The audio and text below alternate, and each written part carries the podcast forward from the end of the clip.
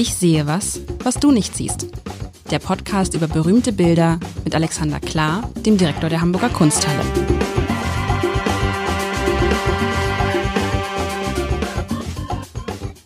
Herzlich willkommen. Mein Name ist Lars Heider und ich habe das große Glück, in die Schule von Alexander Klar gehen zu dürfen, seit vielen Wochen und Monaten und bin Alexander Klar, das muss ich natürlich sagen, ist der Direktor der Hamburger Kunsthalle, aber das wissen die vielen, die diesen Podcast hören und es werden immer mehr und es schreiben uns viele und da freuen wir uns drüber. Ähm, Alexander, du hast mir wirklich, äh, du erschließt mir die von Woche zu Woche die Welt der Kunst ein wenig mehr und heute hast du etwas mitgebracht, das äh, sehr alt ist. Das weiß ich deswegen, weil du es beim letzten Mal gesagt hast, unter anderem. Aber nein, es sieht auch sehr alt aus und es ist, uh, das ist gar nicht so einfach zu beschreiben, weil es, ähm, weißt du was, erinnert mich im ersten Moment, kennst du schon die, du bist ja noch, ja, bist jetzt doch schon ein bisschen länger in Hamburg, über ein Jahr, kennst du die alten Elbbrücken? Sagt dir das was? Die alten Elbbrücken. Also wenn man über die Elbe rüberfährt, warst du noch schon mal im Hamburger Süden? Die Elbbrücken, da wo diese Der Blankenese halt. gebaut wird. Ja. Wie Süden? Oh, ist das noch, ist das noch Deutschland? Ich war schon mal äh, auf der südlichen Elbseite, ja, in Okay. Kranz, in ähm, Finkenwerder. Schön. Und ich will seit Wochen, wenn nicht Monaten, auch mal in den Hafen radeln, aber meine Familie votiert immer nicht dafür. Ich äh, werde da noch Überzeugungsarbeit leisten. Also da gibt es diese alten Elbbrücken, die haben auch so, so ähnlich sieht das aus, wo die alten Elbbrücken so übereinander gestapelt. Also man sieht, was sieht man? Ist das, für mich ist es eine Brücke, ist es eine riesige Baustelle, es ist auf jeden Fall äh, irgendein, irgendein Bau, der im Bau ist. Mir kommt es so vor, als wären da, sind da Menschen drauf, sind da Bauarbeiter, sind da Leute, die da draufgehen. Es ist miteinander verbunden, es hat viele Torbögen. Ähm, so, es hat einen Aufgang, da links ist so eine Treppe, wo man so hoch gehen kann. Puh. Ist das eine Hängebrücke? Das, das Ganze ist in so, einem- in, so, einem- in so einem Braunton gehalten. Offensichtlich irgendwie ist es so eine Art getuscht oder so. Rötel? Bitte was? Rötel? Was ist denn Rötel? Rötel, das ist äh, der Stift, der verwendet wird, die Farbe. Also das Ah. äh, Rot ist damit drin, also das ist Feder in Braun und Rötel. Ist ein Stift? Ist kein, ist nee, kein das ist, ist ähm, ähm, was äh, Pinseliges. Pinsel. Okay. Okay, das ist das, was ich so. Ansonsten ist das so. Man hat so ein bisschen das Gefühl, boah, hängt vielleicht schon ein bisschen länger, ist schon ein bisschen verblichen. Weißt du, so kennst du so, wenn du so, so Zeitungen äh, lange irgendwo liegen hast und holst sie dann raus, dann haben die auch so diese, das diese ist Patina. Ist natürlich nicht. exzellenter äh, Verfassung gelagert im Kupferstichkabinett der Hamburger Kunsthalle und gehört mit zu den Schätzen. Ähm, es ist äh, eine der 16 Carceri-Zeichnungen, also Kerker-Zeichnungen von Giovanni Battista Piranesi. Und ich habe gedacht, ich bringe mal was Kunsthistorisches mit, weil ich jetzt schon ein paar Mal ähm, äh, angeschrieben wurde und gesagt, also das, äh, wir, wir, ähm, wir könnten ein bisschen mehr Kunstgeschichte machen, ähm, wobei ich ja immer nicht müde werde zu betonen, sagen, wir wollen ja zeigen, dass man über Kunst reden kann und von Kunst äh, in, Genau. in die ganze Welt kommt. Äh, Weil ich meine, ehrlich gesagt, also, dass du dich mit Kunstgeschichte auskennst und dass du damit irgendwie extrem gut reden könntest. Es wäre so, als wenn ich jetzt mit einem Arzt hier äh, sprechen würde und wir würden beide irgendwie äh, auf in Arztsprache über irgendwie ein Krankheitsbild sprechen. Das würde total, wäre total hochwertig, es würde nur keiner verstehen. Naja, Kunsthistoriker können schon total verständlich reden. Wir haben ja nur einfach ausgemacht, oder na, ich habe mit mir selber ausgemacht, ich gehe hier immer Genau. äh, relativ mäßig vorbereitet rein. Deswegen war ich auch gerade irre an mir selber, als ich überlegt habe, was eigentlich Rötel möglicherweise für ein Instrument erfordert. Und ich äh, habe mal schnell behauptet, dass es ein äh, Pinsel sein wird. Wahrscheinlich wird nachher Andreas Stolzenburg, der Leiter des Kupferstichkabinetts, mir lachend auf die Schulter klopfen und sagen, er zeigt mir mal das Instrument. Also ich hoffe, ich habe recht gehabt. Ähm, also ich komme hier rein mit, mit der normalen Vorbildung eines halbwegs anständig gebildeten Kunsthistorikers, aber es geht ja nicht darum, hier Vorträge zu halten, sondern wir schauen uns Bilder an und sprechen über Bilder, weil ich glaube, während man spricht, sieht man mehr. Das Also es, ist der es, soll ein, es ist ein Kerker. In- in- in- ja, nein, es ist eigentlich kein Kern. Du hast es total richtig gesagt. Du siehst hier lauter Elbbrücken. Wir sehen eigentlich eher sowas, was ausschaut wie Brücken und zwar sehr unterschiedlich. Mhm. Da sind ja so Holzbrücken dabei. Da sind vornehmlich Bögen dabei, aber da sind auch Konstruktionen von Brücken, die mit so seitlichen aufgesetzten, die auf, auf so seitlich aufgesetzten Holzbalken stehen. Wie, Wie ja so, ein, wie so ein. Lego, weißt du, wie so ein Lego, was man so übereinander baut, wenn die Kinder das so bauen. Ne? Genau. Und, so, und so ineinander verschränkt und hofft, dass das es nicht. sollten wir in Lego mal nachbauen. Das will ich gleich mal den Söhnen erzählen. Wir bauen das mit Lego nach. Wir bauen das mit Lego nach. Also, Aber warum heißt es dann Kerker? Kerker? Ja, das ist, das hat er erfunden als Name. Da sind, das ist vielleicht geboren aus, also man muss dazu sagen, er ist Venezianer mhm. und hat sich auch früh gebildet. Der wollte eigentlich Architekt werden, ähm, hat äh, auch eine solide Ausbildung in, in Venedig erfahren. Da war so eine sehr ingenieurhafte Ausbildung mhm. ähm, bei den äh, Maestri delle Acque. Das sind die Leute, die mit dem Wasser umgehen müssen, sprich Brücken bauen oder dafür sorgen, dass Wasser nicht in die Gebäude reinkommt. Und äh, ist dann nach Rom ähm, und hat festgestellt, da gibt es zu wenig Jobs für ihn und dann ist er umgestiegen auf Malen. Über welche Zeit, über welche Zeit reden wir? Ähm, 1750er, also äh, ich weiß nicht, wann hat er angefangen zu arbeiten. Also das, die Arbeit ist dann 1750er. Er wird, glaube ich, so zehn Jahre vorher ist er, glaube ich, nach Rom gegangen. Sag den Namen nochmal. Giovanni Battista Piranesi. Giovanni ein, Battista Piranesi. Giovanni, Giovanni ist immer schon, ha. Der Johann Baptist ähm, okay. Piranesi. Also Architekt, eigentlich Architekt und dann ist er nach Rom gegangen? Ja, und ähm, mhm. hat sich dann eben, der hat im Endeffekt so ein Genre begründet, was äh, den Vortourismus prägt, nämlich Veduten. Ähm, man konnte also dafür, man hielt für die Reisenden bereit schöne Abbildungen von Italien. Also die, der Italientourismus okay. hatte da schon äh, voll eingesetzt, vor allem die reichen Engländer. Die führende Industrienation Europas sandte schon damals Touristen nach Italien und die nahmen gern mal was mit okay. äh, an, an Bildern. Und für sowas sorgte er. Postkarten groß oder was war Nein, das? Nein, reden von Ölgemälden, okay. mit nach Hause, die wurden dann aufgerollt und wurden okay. dann äh, zu Hause aufgespannt. Naja, und er hat äh, ganz viele solcher Veduten gemacht, viel auch auf Papier. Und daran wurde er dann wirklich berühmt. Und die Carceri, das ist ja so eine Art, so eine Architekturfantasie. Und ähm, also wirkliche Kerker sind es nicht, wobei sie schon etwas Bedrohliches haben und auch etwas Labyrinthisches. Und hat so ein bisschen was Kafkaeskes, mhm. finde ich. Denn man weiß gar nicht, wo man sich in diesem, in diesem Gewirr von Bögen äh, voranbewegen sollte. Man weiß das auch gar nicht, wo es hingeht. Ne? Also man genau. hat das genau. Gefühl, wenn du jetzt da ganz oben bist, was machst du denn eigentlich? Springst du dann auf das andere da runter oder so? Es ist alles so, es sieht irgendwie aus, als ob es falsch ineinander ver verschoben ist. Oder jedenfalls irgendwie willkürlich. Ja. Man hat so links eine Treppenanlage, die dann anders angeschlossen wird. Irgendwo gibt's mal Holztreppen, die eher so wie so Interimstreppen ausschauen. Also das er hat ein bisschen was vom Bühnenbild im Übrigen. Auch das war damals ja, schon. Äh, das stimmt. Nein, das, das trifft es am ehesten. Es ist ein, genau. Das hätte ich sagen müssen. Es, ist, es sieht aus wie ein gigantisches Bühnenbild. Wobei man sagen muss, die meisten späteren Bühnenbildner sind vom Piranesi gekommen. Also er begründet da eigentlich ein Genre. Er hat bestimmt ein paar Elemente aufgenommen aus seiner Zeit, aber zu diesem Zeitpunkt beginnt das ja erst. Okay. Und also ich glaube, was er hat da einen Nerv getroffen. Zumindest hat er bei mir einen Nerv getroffen, weil immer wenn ich in Gebäude reingehe, die, ähm, die solche Durchblicke liefern, bin ich eigentlich hin und weg. Ich bin, als ich das erste Mal auf dem Berliner Hauptbahnhof stand und ich blickte von unten nach oben, sagte Stimmt, ich Piranesi. Wow. Ähm, Stimmt. Und kein Kunsthistoriker. Aber das, pass auf, das muss man jetzt, das muss man, genau, das muss man sagen. Wenn man sich jetzt vorstellen will, die Menschen da draußen, die jetzt hören, wer einmal im Berliner Hauptbahnhof war, man muss ihn, man kann ihn von oben gesehen haben oder von unten. Man muss halt drin sein. Man, ja. Von draußen geht's nicht. Ja. Das ist das Piranesi. Das ist sozusagen, das ist du das gleiche. Die verschiedenen Ebenen. Das, das ist das gleiche Prinzip, genau. offen gelassen worden. Und das also, war so, ich weiß nicht, als ich das erste Mal war da, habe ich gedacht, wie geht das? Und es geht noch viel weiter. Sowas, ja. äh, also diese, diese Art, äh, Tiefe zu generieren, das führt ja bis zum Film Metropolis, der sich quasi im Endeffekt den Piranesi vorgenommen hat ja. und ein bisschen auf die 20er Jahre getrimmt hat. Überhaupt, also es ist die, es ist die, eine Feier der Zentralperspektive, die hier natürlich vollkommen verunklärt wird. Ähm, man kann sich an diesem Bild einfach gar nicht satt sehen, weil man weiß, es sind ja nur schnöde Bögen, aber wie die miteinander in Verbindung gesetzt wurden. Ich äh, muss zugeben, ich habe während meiner Schulzeit war es eines, also ich habe ja erst während meines Zivildienstes beschlossen, dass ich Kunstgeschichte mhm. studiere, aber die Anlagen kann ich zurückführen bis auf die zehnte Klasse, als ich anfing, äh, ungefähr sowas äh, zu skizzieren. Nachdem ich ein oder zwei gesehen hatte, habe ich festgestellt. Ah, du hast selbst skizziert? Ja, ich saß da in, auf meinem, lang, langweilte mich in Mathematik, weil ich eh nicht verstand, worum es ging und äh, war nach fünf Minuten ausgestiegen und in Piranesi eingestiegen.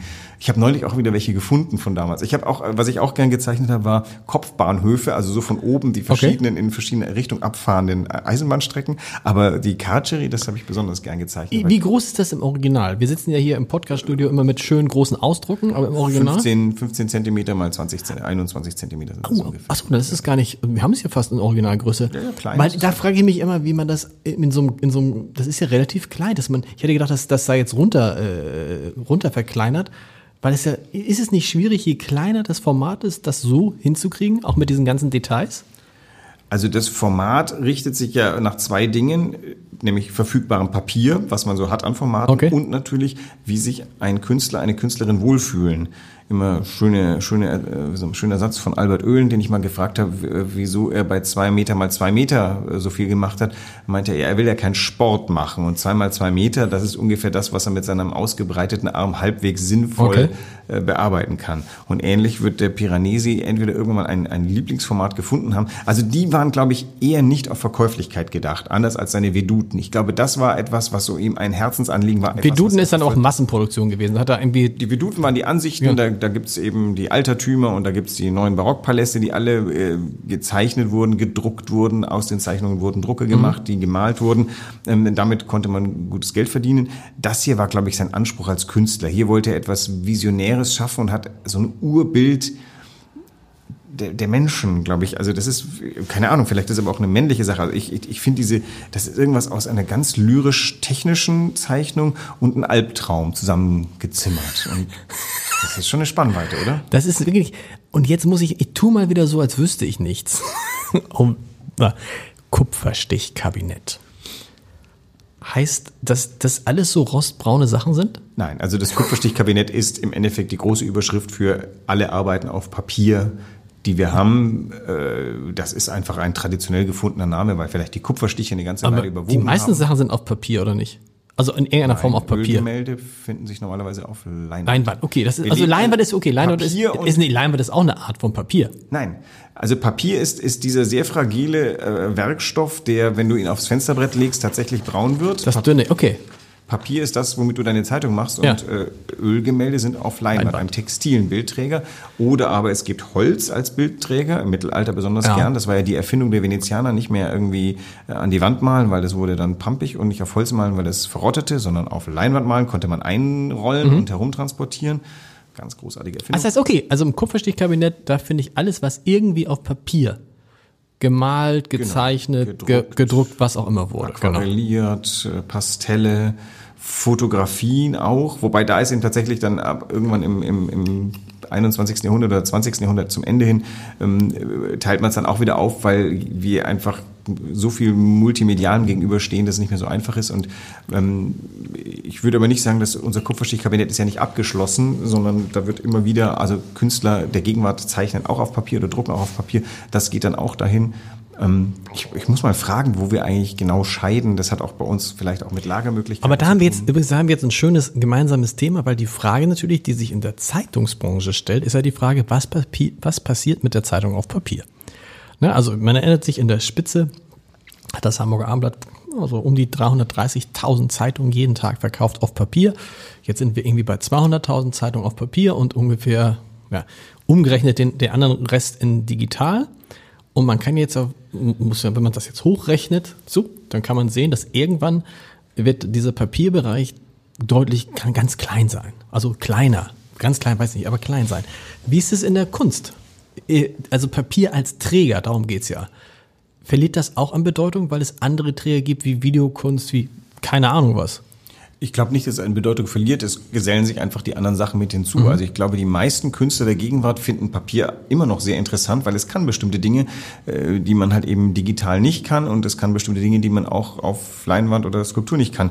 Das Papier ist nach wie vor so, also selbst wenn man auf einem Pad mittlerweile zeichnen kann, ich glaube, es ist eine andere Sache, ob dann, ob man eine Linie zeichnet mit einem Füller oder einem Tusche aufs Papier und allein die Sache, dass es irreversibel ist. Auf dem Pad Genau. kann man ja auch äh, dann wieder auslöschen, dann war es nichts wert.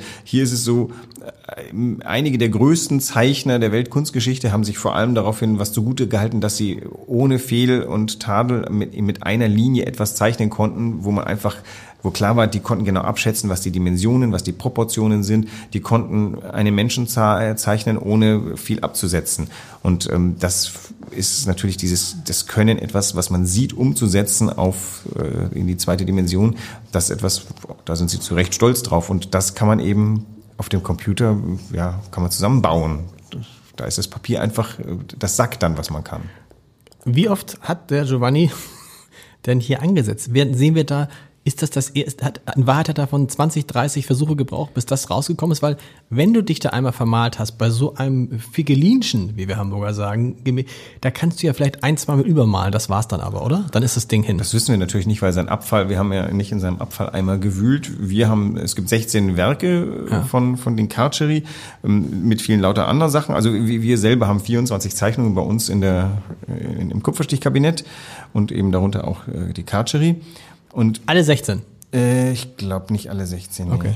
Hat das jetzt, hat das, hat das, einen, hat das einen besonderen Namen jetzt oder ist das einfach nur Karcheri 3? Das gehört in die Serie der Karcheri. Karcheri. Sag mal, das merke ich ja in unseren Gesprächen immer wieder. Ist, du redest viel Italienisch und viel Französisch. Sind das die beiden Hauptsprachen für Kunstgeschichtler? Ja, mittlerweile Englisch noch. Aber tatsächlich, okay. also äh, Italien ist, ähm, naja, Hellas. Griechenland ist das äh, Ursprungsland des Denkens und der Künste. Dann äh, denke ich, ist das nach Westen gewandert. Äh, der, der Osten hat nicht mitgespielt. Byzanz wollte ja keine Bilder, mhm. da haben immer die Bilderstürmer gewonnen. Deswegen ist die Kunst des Bilderherstellens dann äh, im Westen, in Italien geblieben. Deswegen ist Italien, denke ich mal, im Mittelalter die große Kunst macht und bis in die frühe Neuzeit hinein. Dann gibt's natürlich Spanien, das an der Seite so ein bisschen entsteht. Da ist immer die, also die katholische Kirche als Bildergeneriererin ist, da spielt eine ganz große Rolle. Mhm. Und es gibt ja zwei Schlüsselauftraggeber, Kirche und die Reichen. Das hat also in Italien wie in äh, Spanien. Und dann kommt aber Frankreich dazu. Frankreich ist so ein bisschen aufstreben. Frankreich wollte dann, ähm, das war quasi staatlich verordnet, dass man da auch Kunst machen will. Und so kommt es im 19. Jahrhundert Frankreich, die führende Kunstnation ist. Deutschland spielt immer eine Sonderrolle. Der steht immer daneben und macht, macht allen was nach, aber macht so gut nach, dass es immer sozusagen ähm, einen eigenen Stand hat. Aber äh, dadurch, dass es eben so ein Flickenteppich an Politik war und das Geld nicht so richtig floss, war Deutschland immer so mehr so Produzent. Ähm, okay. aber, aber so, wenn es um Führerschaft ging, war, hat dann Frankreich im 19. Jahrhundert gewonnen und dann kommt der magische Moment, wo äh, Frankreich obsolet wird. Da gibt es ein ganz äh, großartiges Buch, How New York Stole the Idea of Contemporary okay, Art. Dann kommt nämlich New York ins Spiel. Also ähm, Deutschland ist noch nie gelungen, auf den Rang von Italien, ähm, Frankreich, teilweise auch Spanien und äh, Amerika zu kommen. Was wirklich lustig ist, wenn man sich überlegt, die ganz großen Malerstars, da sind viele deutsche Namen dabei, genau. aber es sind immer so. Wer ist denn ähm, eigentlich der, gibt es sowas, kann man sagen, wer ist so der, also das ist ja dann, in der Musik würde man wahrscheinlich sagen, ist es Beethoven. Ja, in der Literatur oder Mozart? Ja, ne, ja, Mozart, ja, Mozart ist ja Österreicher eher. Ach so, okay, ja, ja. Also, aber, aber, und in, gut, in der, ja, also würde man sagen, äh, in, in, in der Literatur sagen wir dann Goethe und dann Schiller. So. Und in der, in der Kunst, in der Malerei, wer ist da der größte deutsche Maler? Ich, also ähm, ich glaube, dazu fallen mir immer gleichzeitig zu viele Leute ein. Ich ja, sag mal, nicht, wer, wer, wer, die Kategorie macht. Ähm, also äh, Beethoven, das ist ein bisschen wie mit der Mona Lisa. Ja. Das, durch die Rezeption wird es dann immer größer und größer. Genau. Aber ich glaube, kein Mensch würde sich versteigen zu sagen, dass Leonardo da Vinci der größte Maler der Weltgeschichte war. Das äh, hat, glaube ich, mit, mit dem Vermögen nichts zu tun. Also mit dem Vermögen im Sinne von Können. Und wenn man heute sagt Gerhard Richter, dann hat das halt natürlich mit einem Zeitgenössisch, Price-Index zu tun, den nicht mal der Künstler selber als legitim ansieht. Also okay. von äh, Gerhard Richter weiß man, dass er nur die Stirn runzeln kann, ob dieser irrsinnigen Wolken, die der Kunstmarkt genommen mhm. hat. Also äh, da gab es jetzt ja vor nicht allzu langer Zeit eine Ausstellung, die ging um äh, Baselitz, Kiefer, Polke und Richter und genau. der Kurator behauptete, das sind die ersten vier deutschen Superstars nach Holbein. Daraufhin schluckte ich mal kurz und dachte mir, was für eine Behauptung. ja. Ähm, weil Holbein und Elsheimer hat er, glaube ich, auch ja. genannt. Mir war gar nicht bewusst, dass Holbein so ein äh, Star war. Ich glaube, das kann man äh, sich immer auch so ein bisschen. Hat zur Zeit Goethes gelebt, ne? Genau. Wie bitte? Holbein? Nee, Holbein, nee, das, das ist schon nochmal äh, gute 200 Jahre vor. Okay. Ja. Also, ähm, der, diese Behauptung ist, äh, ist immer schnell gemacht. Wer, und, und keine Ahnung, wenn du Künstler fragst, ich glaube, dann fallen so Namen wie Velasquez. Ich glaube, für alle Künstler der Weltkunstgeschichte, äh, wenn die sich auf jemanden einigen würden, ich glaube, der Velasquez wäre okay. ziemlich weit oben. Albrecht Dürer. Dürer, ist, sagen, Dürer? gilt als, als äh, eine der Figuren überhaupt. Ähm, das ist der, das ist der Moment, wo sich die Weltkunst, wo, wo sich der Künstler emanzipiert als, als Macher. Äh, Dürer hat noch gelernt als Lehrling, ist aber dann tatsächlich eine Art Star geworden.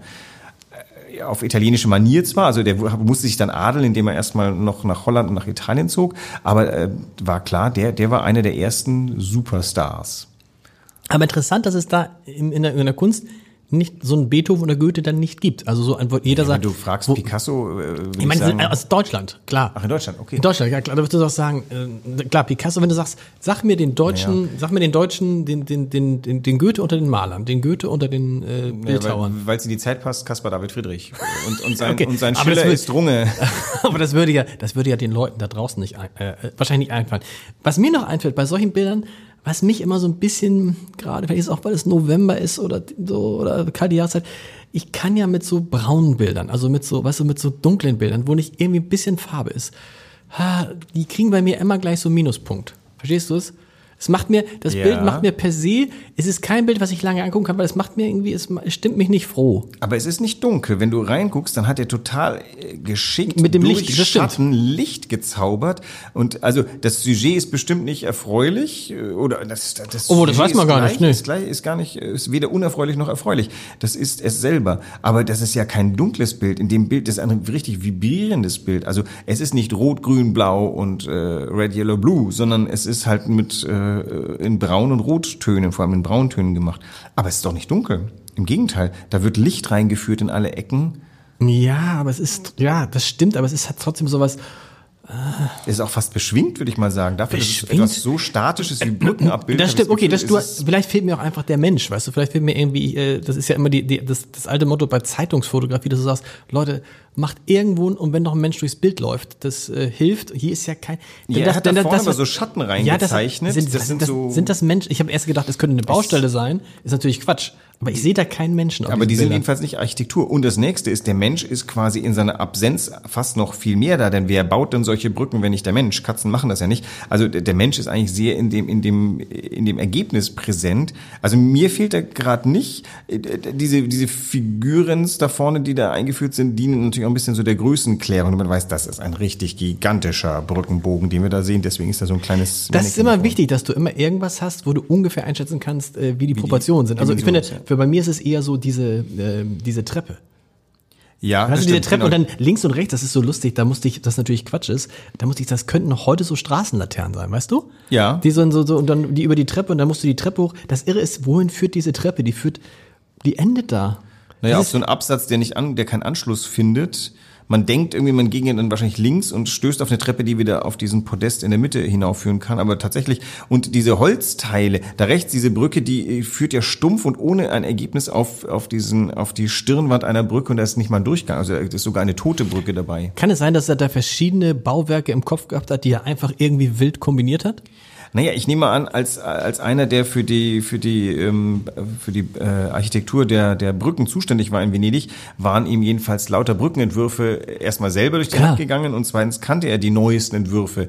Also ich meine, Brücken sind ja ein, ein, ein ganz eigenes Genre im, im, in der Ein, Architektur. Brück, ein Brückenpotpourri. Ja, also äh, keine Ahnung, wer, mir fällt der Calatrava ein, der, der baut ja ganz, ähm, der baut ja Brücken, die aussehen, als ob sie gleich fliegen wollen. Und ähm, also ich glaube, in Venedig war Brückenbau schon immer eine hoch angesehene Sache.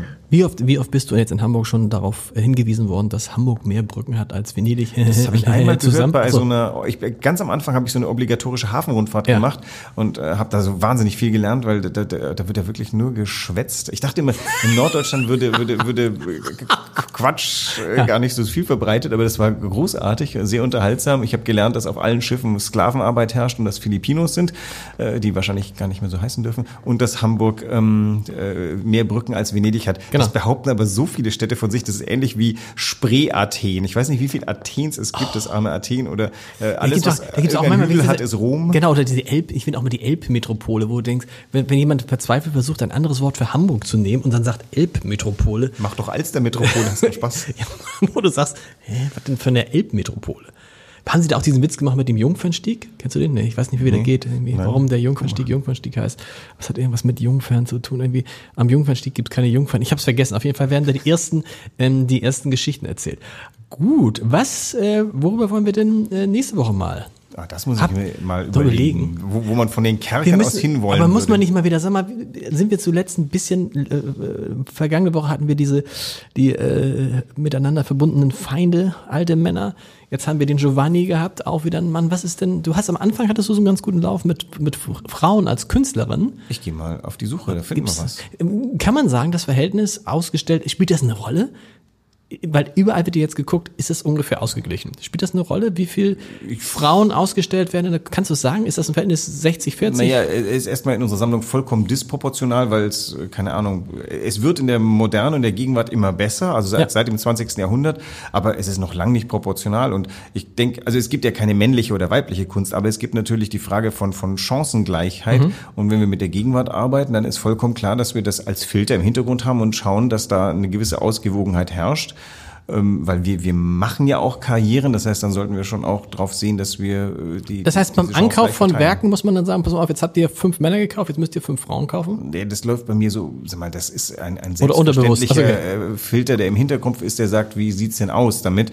Ähm, das sind ja auch knallharte äh, finanzielle Entscheidungen, die man da trifft. Da geht's gleich in meinen Augen nicht mehr, dass man einfach das übersieht. Mhm. Es ist aber natürlich keine künstlerische Wertung, weil ich vermute, wenn wir einen Test machen würden und 20 Kunstwerke vor uns hinstellen, stellen, würde kein Mensch erkennen, ob das ein Mann oder eine Frau gemacht hat. Das ist das Tolle an der Kunst, es spielt eigentlich keine Rolle, ne? Also das Kunst, Sollte, oder? Nee, aber Aus es wird zum Thema gemacht. Das passiert okay. auch öfter mal, dass das, also gerade bei Künstlerinnen, dass sie pointiert das äh, Künstlerinnensein zum Thema macht, was auch Männer schon getan haben. Also was wir auch schon mal hatten äh, bei, bei Selbstporträts von die Anita Reh zum Anita Beispiel, Reh, genau, selber, genau, richtig, ja. Also ähm, nee, das, ich finde schon, dass es eine Rolle spielen muss. Äh, heute fällt ja auch sofort auf, ist der, der neue oder die neue ein der oder die, äh, wenn es Chefs werden. Und ähm, ich denke, das, das, äh, das ist eine schlichte Frage von ähm, ja, dass man seine, seine kommerzielle Macht auch angemessen nutzt und eben gleich über die Gesellschaft verteilt. Vielen Dank.